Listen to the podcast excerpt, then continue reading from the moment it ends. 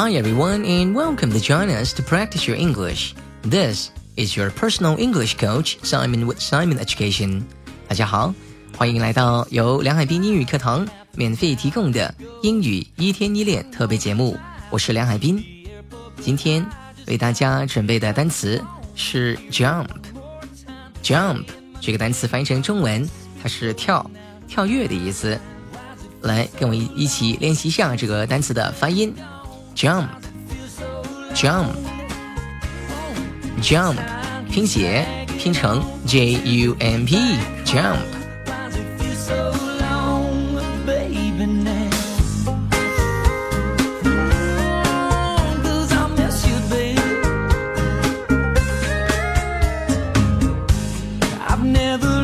好，现在我一起来练习一下这个单词的用法。比如说，孩子们兴奋地跳来跳去，兴奋地跳来跳去。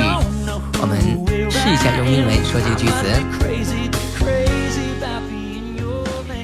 说成 The children were jumping up and down with excitement. The children were jumping up and down with excitement. Excitement 这个单词是兴奋的意思，with excitement 带着兴奋。跳来跳去，跳上跳下，用 up and down，jump up and down with excitement。那么刚才这个句子当中，我们用的是过去进行时，说的是当时那个时候他们很兴奋，当时正在跳来跳去，孩子们兴奋的跳来跳去，说成 The children were jumping up and down with excitement。再练习一遍，The children。were jumping up and down with excitement.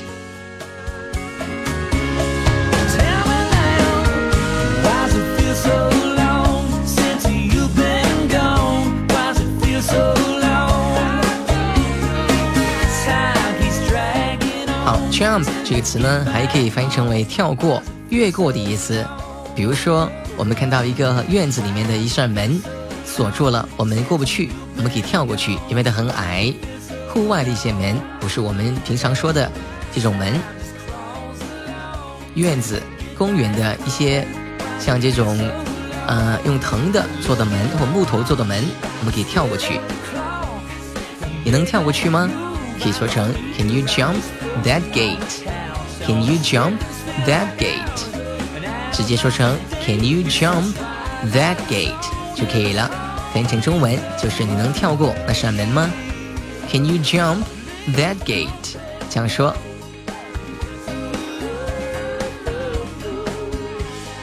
好，jump 这个词呢，除了跳，还有表示价格猛涨、激涨的意思。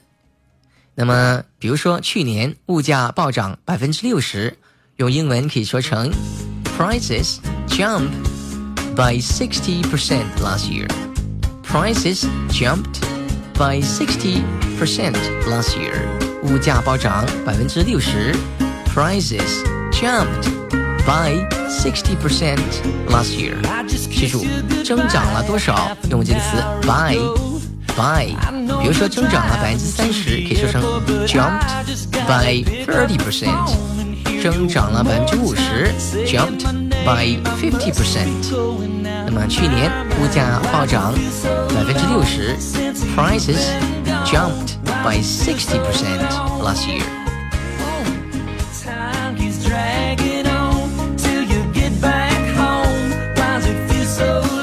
好，下面学一个短语，说成 jumped，sorry，jump about from something to something，jump about from something to something。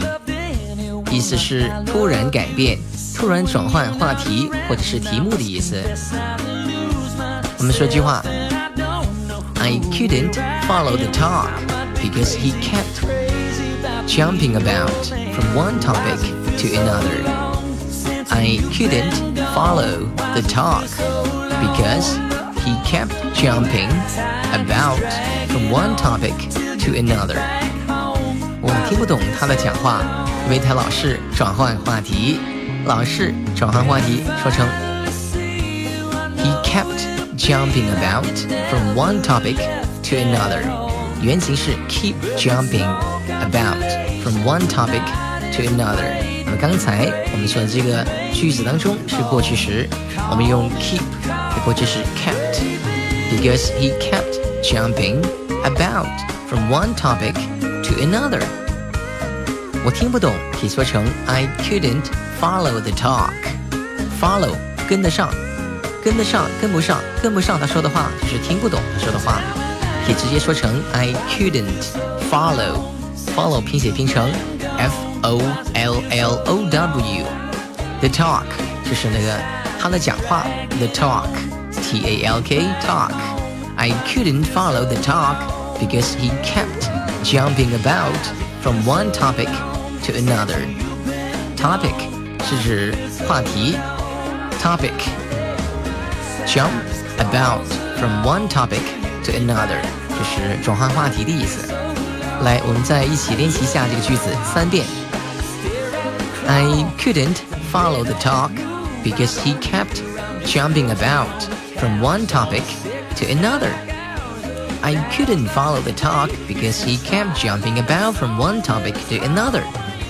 I couldn't follow the talk because he kept jumping about from one topic to another. 我听不懂他的讲话，因为他老是转换话题。好，下面呢，我们学一个表达， 这个应该是非常常用的一个表达，叫做抢红灯，或者是闯红灯，可以说成 jump the lights。jump the lights。lights 就是灯的意思。L I G H T S lights，因为我有三个灯，哎，所以用复数 lights。L I G H T S lights，抢红灯，jump the lights，这个是英式英文的说法，美国人说成 run the lights，R U N run 就是跑步的那个单词 run the lights，或者说成单数的形式 run a red light。是冲红灯，所以我们加个红字在这里，red。Run a red light，冲红灯，闯红灯，可以说成 jump lights，jump the lights，或者用美式英文说成 run the lights， 或者说成单数的形式 run a red light，run a red light，这样说都可以。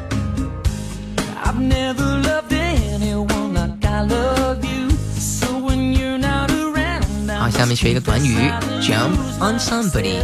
jump on somebody 是指批评、责备某人的意思。jump on somebody 也可以说成 jump at somebody。jump on somebody 是英国人的说法，美式英文说成 jump at somebody。比如说，那位父亲总是批评他的儿子，可以说成 The father always jumps at his son。或者说成 The father always jumps on his son. Jump at, jump on，两个都可以。批评、责备某人，jump on somebody, jump at somebody。 好，再来说一下刚才这个句子三遍。The father always jumps on his son. The father always jumps on his son. The father always jumps on his son. 那位父亲总是批评他的儿子，jump on somebody，批评、责备某人。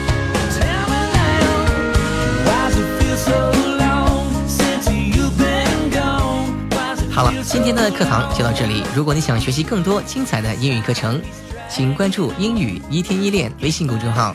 英语一天一练微信公众号，记住是英语一天一练微信公众号。All right now. Thank you very much for listening to our program. This is your personal English coach, Simon with Simon Education. Bye for now. I'll see you next time.